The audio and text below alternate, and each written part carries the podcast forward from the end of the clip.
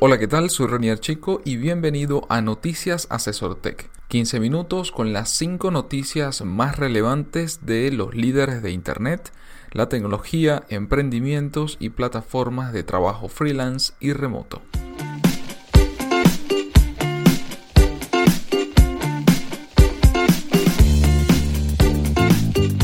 Cada lunes, Félix Bolívar y mi persona te comentaremos la información más relevante para que inicies la semana con buenas noticias.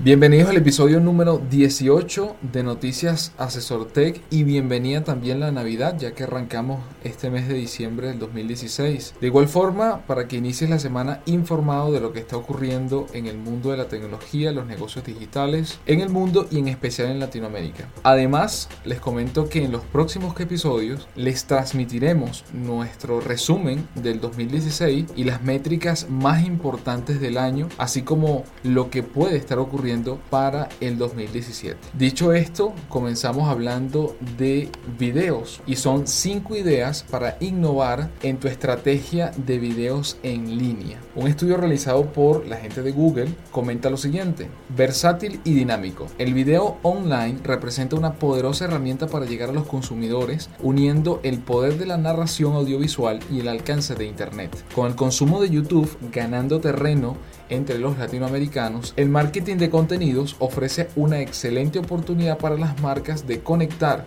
con sus audiencias a partir del video, desde formatos interactivos hasta transmisiones en vivo.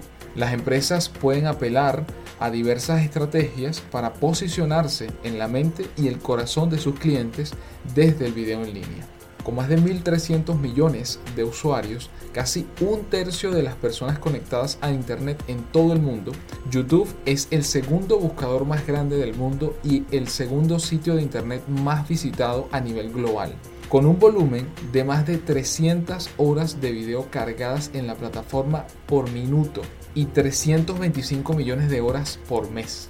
Su diversidad de contenidos y accesibilidad representa una enorme oportunidad para las marcas de conectar con su audiencia, un público que tiene el control de su pantalla digital y valora poder elegir el contenido que quiere ver, cuando quiere verlo y desde el dispositivo que mejor se adapte a sus necesidades. Los nuevos patrones de consumo favorecen el alcance de una audiencia cada vez más amplia. El tiempo que los consumidores pasan en YouTube aumentó un 74% durante el 2015. Así, 6 de cada 10 consumidores en el mundo prefieren ver videos en línea. Una tendencia que va en alza, se estima que para el 2025 la mitad de los usuarios menores de 32 años no pagará por servicios de televisión por cable. Así que contar con una sólida estrategia de video en línea puede reportar grandes dividendos a la hora de medir los resultados de su plan de marketing. Google trae 5 iniciativas que pueden ayudarles a triunfar en el diseño de su plan de video. Número 1. Involucre al usuario en su historia. Número 2. Socios creativos, auténticos y creíbles. Número 3. Trucos para permanecer. Número 4. Casi como recibir un regalo. Y número 5 llegar a la audiencia en tiempo real. Estas son apenas algunas ideas entre las infinitas posibilidades eh, creativas y las innumerables opciones que ofrece YouTube, entre otros sistemas de videos en línea. Y la idea es que se tomen en cuenta y que sean la clave para ofrecer contenidos originales, atractivos, útiles, relevantes para los usuarios, donde el consumidor pueda distinguir precisamente esos elementos y engancharse y seleccionar a quien está transmitiendo en el momento que lo desee y desde el dispositivo que lo desee. Bueno, estimado, y eh, digamos que YouTube eh, de alguna manera ha demostrado, y bueno, y con las otras empresas nacientes que trabajan con el tema de video, han demostrado que hasta ahora es uno de los principales medios, bueno, de marketing y también para dar a conocer marcas y, es explosivo, pues es viral el tema de video. Sí, eh, y que además son contenidos que cada, no solamente que cada vez se, se, solicitan más, sino que se exigen también mayor calidad. es una de las cosas que yo más destaco y que bueno, las conversaremos cuando hablemos ya en los próximos episodios de lo que ha pasado este, en este 2016, ¿no? Así es. Y bueno, de YouTube vamos a, vamos al espacio, porque SpaceX requiere aprobación de la FCC para lanzar una red enorme de satélites que permitan conexión de alta velocidad de Internet. Eh, esta no es una noticia nueva,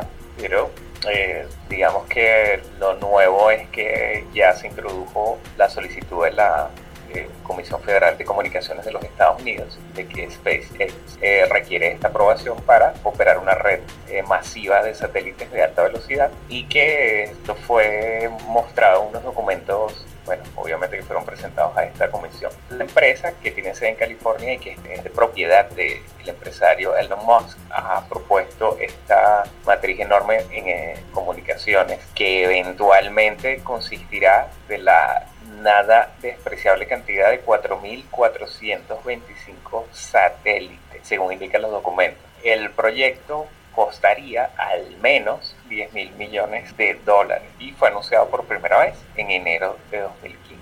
Los documentos recientes no mencionan estimaciones de costos eh, o planes de financiación. Sin embargo, ya se conoce que hay dos patrocinadores principales a, la empresa SpaceX, que incluyen a Alphabet de, Google y a Fidelity Investment, que en conjunto han contribuido con un mil millones de dólares para esta firma. La red eh, comenzaría con el lanzamiento de 800 satélites que exclusivamente darían servicio a Internet en los Estados Unidos, incluyendo Puerto Rico y los territorios de las islas vírgenes eh, que pertenecen a los Estados Unidos. El sistema está diseñado para proporcionar una amplia gama de servicios de banda ancha para uso residencial, comercial, institucional, gobierno y usuarios profesionales en todo el mundo. Otras redes similares talla similar también están en desarrollo por empresas privadas como OneWeb y también por la conocida fabricante de, de aeronaves Boeing.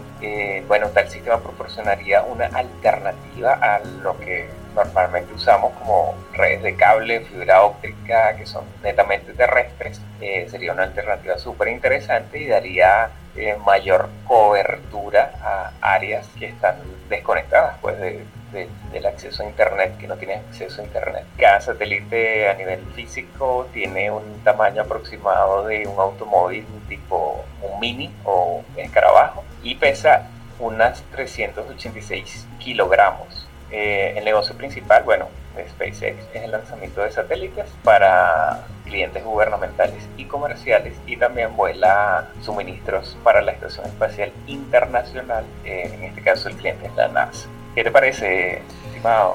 Bueno, me parece un proyecto súper ambicioso, súper interesante. Como siempre, todos estos proyectos de los grandes de la industria, en este caso empresas tan disruptivas como, como la gente que a su vez la ha fundado, como el caso de Elon Musk y Sergey Brin, Larry Page, el mismo Zuckerberg, que, que bueno, están apostando por, por eso, por sumarse a no solamente a la innovación, que ya lo vienen haciendo hace tiempo, sino a, a conectar el planeta, aquellas partes del planeta que aún no están, digamos, 100% conectadas o con acceso este, abierto y, estable a, Internet. ¿no? Correcto. Sí me parece que la cifra es inmensa, o sea, hablando de más de 4.000 satélites, eh, más allá del, tamaño que, sea, en este caso, pues bueno, digamos, un tamaño de un escarabajo que, que pese, no sé, 300, 400 kilogramos, eh, me parece que mm, en este momento no existen 4.000 satélites allá arriba, sumando todos los países y, y todos los sectores. Correcto. Entonces, eh, incluyendo hasta la Estación Espacial Internacional, si la sumamos también, tampoco llegamos a los 4.000.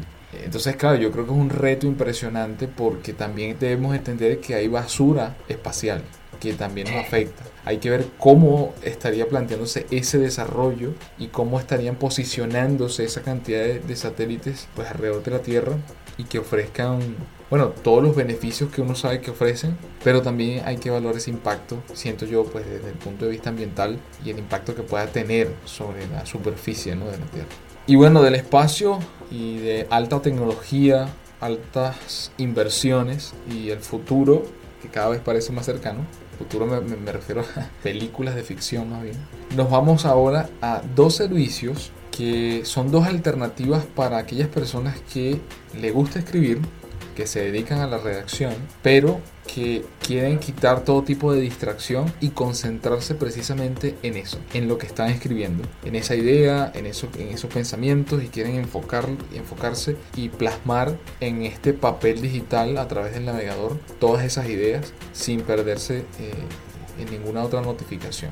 Así que son dos alternativas para redactar textos desde el navegador sin distracciones. Es probable que en más de una ocasión hayas necesitado una herramienta con la que escribir un texto sin distracciones, es decir, software con el que limitarnos a escribir sin tener que pensar en diferentes opciones de configuración, menús complejos o numerosos botones. Si es así, existen dos sencillas alternativas. La primera es draft, y que aunque se pronuncia draft, la manera en que se escribe es sin vocales, entonces sería DRFT.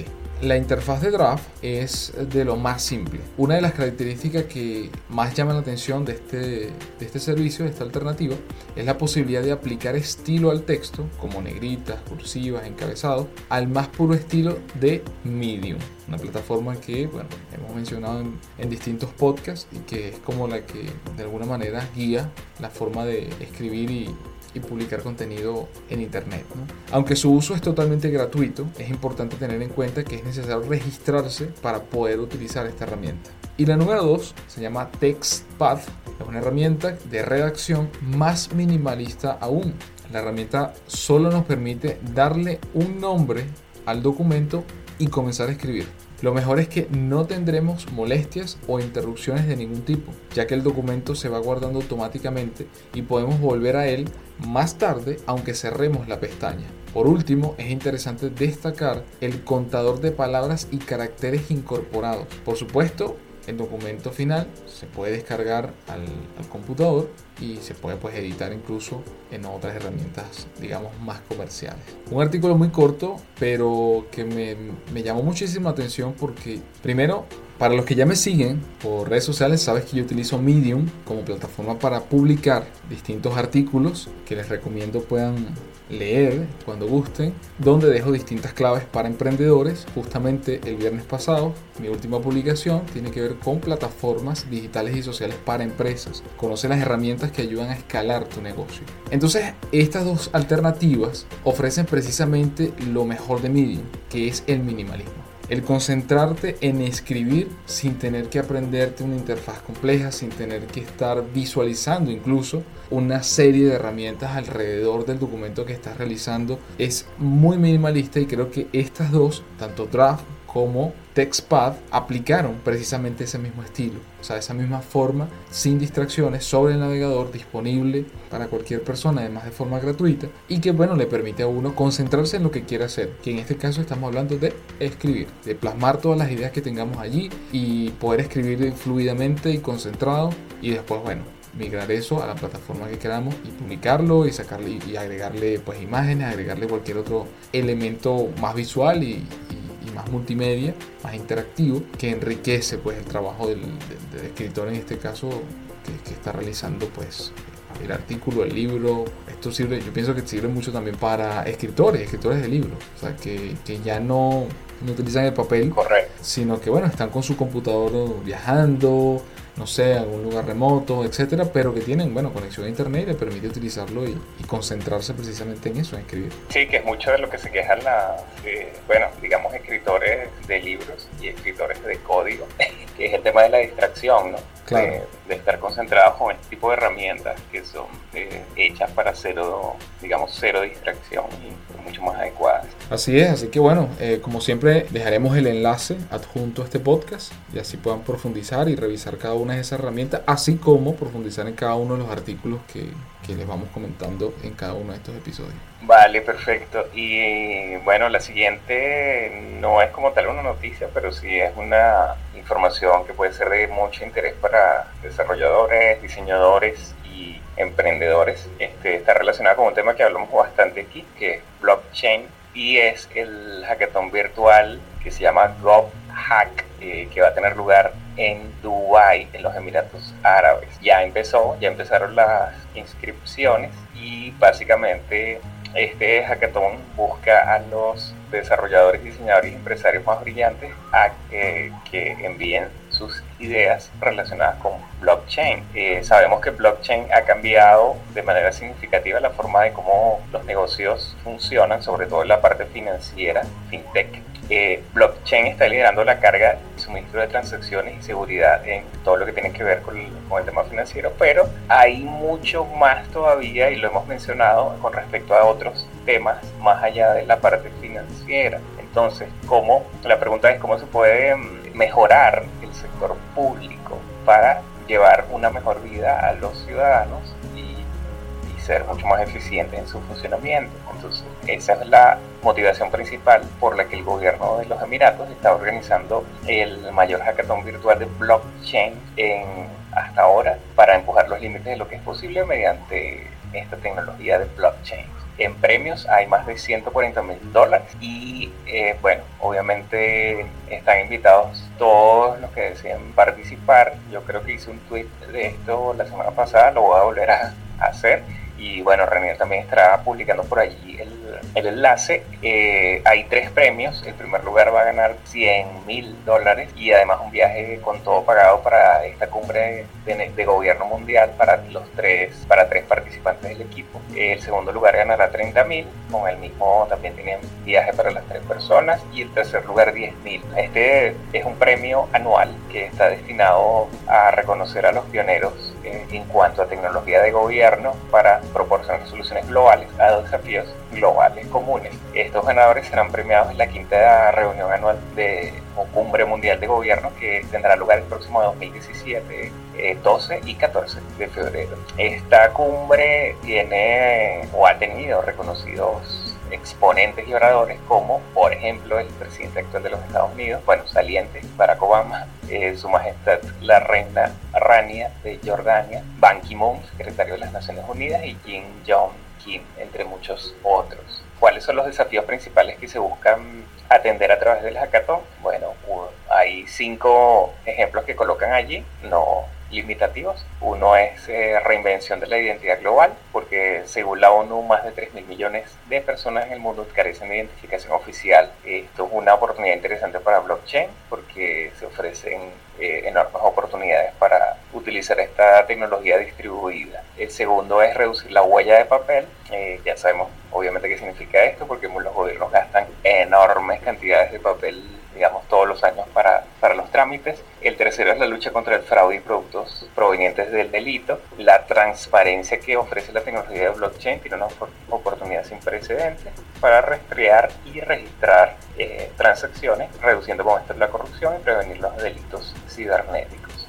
Otra área que también nos interesa a nosotros y que de alguna manera hemos estado involucrados, es el tema, el futuro de la salud. Eh, a medida que los hay números significativos de hospitales en todo el mundo que han hecho transición a registros digitales. El blockchain ofrece la oportunidad para que los pacientes realicen un seguimiento de su historial médico y proporcionar eficiencias en la cadena de estos registros y la cadena de atención. Excelente oportunidad. Correcto. El quinto es Smart Cities, la construcción de Smart Cities como parte de este mundo es invertir las, eh, en la evolución pues, de, de, estas ciudades inteligentes. Y blockchain, bueno, tiene todo el tema de transparencia fiscal en transacciones, pagos sin comisiones o con comisiones muy, muy bajas y el tema de bueno, datos y transferencia de, eficiente de, de, esta información. En este caso eh, me parece súper interesante porque lo hemos destacado antes, pero, pero efectivamente creo que la, lo disruptivo y el alcance que puede llegar a tener esta tecnología, eh, hablo de blockchain por supuesto, prácticamente se aplica a cualquier área. En estos días, no recuerdo ahorita el nombre de la persona que se le escuché, pero decía, mira, en el caso de blockchain viene precisamente a tratar de resolver aquellas cosas desafortunadamente en el hombre han, han, desencadenado mercados negros, han desencadenado desconfianza, han desencadenado, eh, digamos, eh, lados oscuros ¿sí? en los negocios, en los distintos sectores de la economía. Entonces, la proyección que se hace con blockchain, por la manera en que funciona, es que esto se acabe, que baje la burocracia, que bajen los niveles de corrupción y que permita a través de estos sistemas realizar las cosas de manera más transparente, pero también que genere iguales oportunidades a las personas que participen en, lo, en ese sistema que se pueda desarrollar basado en blockchain, ya sea en el sector salud, por ejemplo, que es uno de los de los que se está hablando bastante en, estos últimos meses, pero que no es el único. Estamos hablando del, mundo pues, financiero, eh, seguridad, distintas áreas que se, puede desarrollar, se pueden desarrollar aún más basados en la tecnología blockchain. Y bien, de blockchain llegamos a la noticia número 5 del episodio número 18 de Noticias Asesor Tech y tiene que ver con mujeres. Sí, nueve grandes startups fundadas por mujeres. A principios de la semana pasada recordamos el Día de la Mujer Emprendedora, destacando su papel y el buen trabajo que han ido desarrollando a través del tiempo y que cada vez, pues afortunadamente, pues son más protagonistas. En esta oportunidad les traemos un estudio de los pesos pesados de la industria que han revolucionado su sector y en este caso son startups fundadas o cofundadas por mujeres. Número 1, Hulu. En 2007, Elizabeth Comstock presentaba en sociedad a Hulu una gran plataforma de contenido audiovisual que prometía a los usuarios poder acceder on demand a los principales programas, series de televisión y películas emitidas en Estados Unidos. En un momento en el que Netflix empezaba apenas a ofrecer muy tímidamente streaming de contenido, la llegada de Hulu fue toda una revolución para millones de americanos que por primera vez podían ver televisión a la carta. Número 2. Get Around puesta en marcha en 2009 por Jessica Scorpio. Se inscribe dentro del movimiento de la economía colaborativa y facilita a sus usuarios al alquiler de sus vehículos a otros usuarios. La empresa ha conseguido levantar 56 millones de dólares en 8 rondas de financiación y de momento solo está presente en algunas ciudades de Estados Unidos. Número 3, 23 and Me o 23 y yo. Linda Avi y Annie Wosiski son las fundadoras de 23 y yo, una de las startups más interesantes del panorama mundial. La empresa pone en manos de los consumidores su propio mapa genético ofreciendo por 99 euros un análisis individualizado de los 23 pares de cromosomas que hacen que cada persona sea única. La siguiente, Birchbox. Katia y Hallie Barna son fundadoras de Birchbox, una de las empresas que ha revolucionado el e-commerce de cosmética, perfumería y belleza. Fundada en 2010, han conseguido convertirse en un auténtico icono global de su sector y ha conseguido levantar 86 millones de dólares en rondas de financiación. La siguiente, Blipar, es un sinónimo de realidad aumentada y Jessica Butcher cofunda en 2011 una empresa que se propone en aquel momento algo revolucionario, que era que cualquier persona desde su teléfono pudiese relacionarse con realidades que le rodean de una forma diferente. Desde entonces, la empresa británica, que ha levantado 99 millones de dólares, encabeza los rankings de las aplicaciones más descargadas de su categoría y ha firmado decenas de acuerdos con marcas y empresas para que los usuarios puedan disfrutar de esos productos de forma aumentada. La lista es muy muy larga, sin embargo, voy al final de la lista y nos encontramos con TaskRabbit. Fue en el momento de su fundación, 2008, por Lia Busquet, una de las primeras startups del mundo a la hora de conectar a sus usuarios con profesionales que pudiesen ayudarles en su vida diaria en tareas que van desde una limpieza profunda de la casa, una mudanza, bricolaje, reformas, entre otras. Desde entonces, la empresa se ha convertido en toda una referencia en Estados Unidos y ha conseguido levantar más de 38 millones de dólares en rondas de financiación. Por derecho propio, TaskRabbit es una de las empresas pioneras de la llamada economía colaborativa y de las que muchas otras empresas han aprendido. Como les mencionaba, el listado continúa, es mucho más largo, hay muchas más mujeres de España, de Asia, de Estados Unidos, creo que también hay otra de Latinoamérica allí, eh, pero por lo menos en este listado destacan muchas mujeres referentes de, de grandes empresas de grandes startups fundadas desde el 2005 a la fecha y que son muy interesantes porque son, yo siento que más que empresas son historias, ¿no? Porque primero siendo mujeres, en lo que ya hemos destacado en otros episodios de, de otros podcasts que hemos compartido, el papel de la mujer dentro de la industria tecnológica, eh, cosas tan específicas como, como las que les mencionaba del mapa genético, otras que quizás van un poco más asociadas a la cosmética, a la belleza, pero también al entretenimiento. Es decir, eh, a la realidad aumentada. Eh, hay una diversidad impresionante y qué bueno que sean mujeres las que hayan fundado, las que hayan llevado adelante esa iniciativa y que se hayan posicionado también con rondas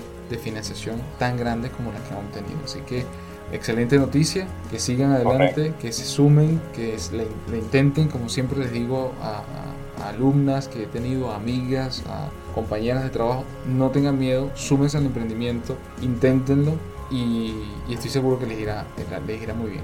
Y bien, con esto llegamos al final del episodio número 18 de Noticias Asesor Tech, iniciando la Navidad de antemano. Feliz Navidad para todos los que nos escuchan. No me estoy despidiendo, este no es el último episodio de este año, pero como inicia la Navidad, pues bueno, uno desea la feliz Navidad desde, desde el día 1 prácticamente de diciembre. Así que nos veremos la próxima semana con otro episodio de Noticias Asesor Tech. No olviden los enlaces siempre para que puedan profundizar en cada una de las noticias están adjuntos al podcast. Si les gustó, no olviden darle a like, comentar y compartirlo con sus compañeros, amigos y familiares.